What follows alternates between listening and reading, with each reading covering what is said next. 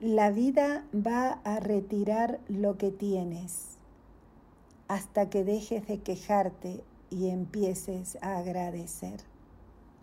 Uy, qué verdad tan grande. Eh, a Carlos y a mí, Carlos es mi marido, nos pasó varias veces perderlo todo. Y con tantos hijos era difícil, ¿no? Pero esos momentos de crisis eh, nos sirvieron para afianzarnos como marido y mujer, como padres. Em, eran encuentros muy amorosos. Hay algo que yo recuerdo eh, y me emociona recordarlo, que los domingos comprábamos un alfajor Habana que compartíamos en bomboncitos porque no podíamos comprar uno para cada hijo. Y ese día volvíamos de misa o de pasear y mm, servíamos la leche con bombón. Y era un trocito para cada uno de alfajor Habana.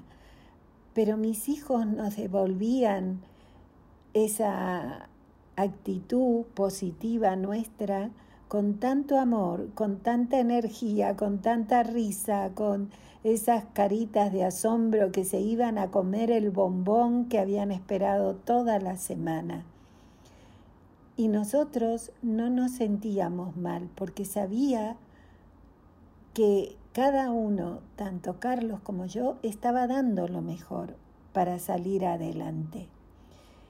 Sí, perdimos todo muchas veces, porque nos costó aprender, somos bastante duritos de cabeza.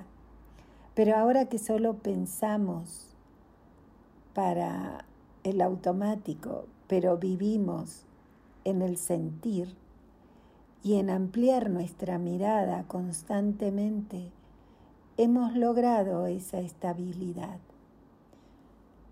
No seguridad, porque eso no existe. Y hubo una gran mujer, una gran maestra, Angélica Olvera, que en primer año de psicología sistémica me dijo, Liliana, el dinero nunca será tu problema. Y era verdad, solo yo impedía esa estabilidad. Carecía de confianza, quería el control, quería mandar. Ojalá te haya aportado algo.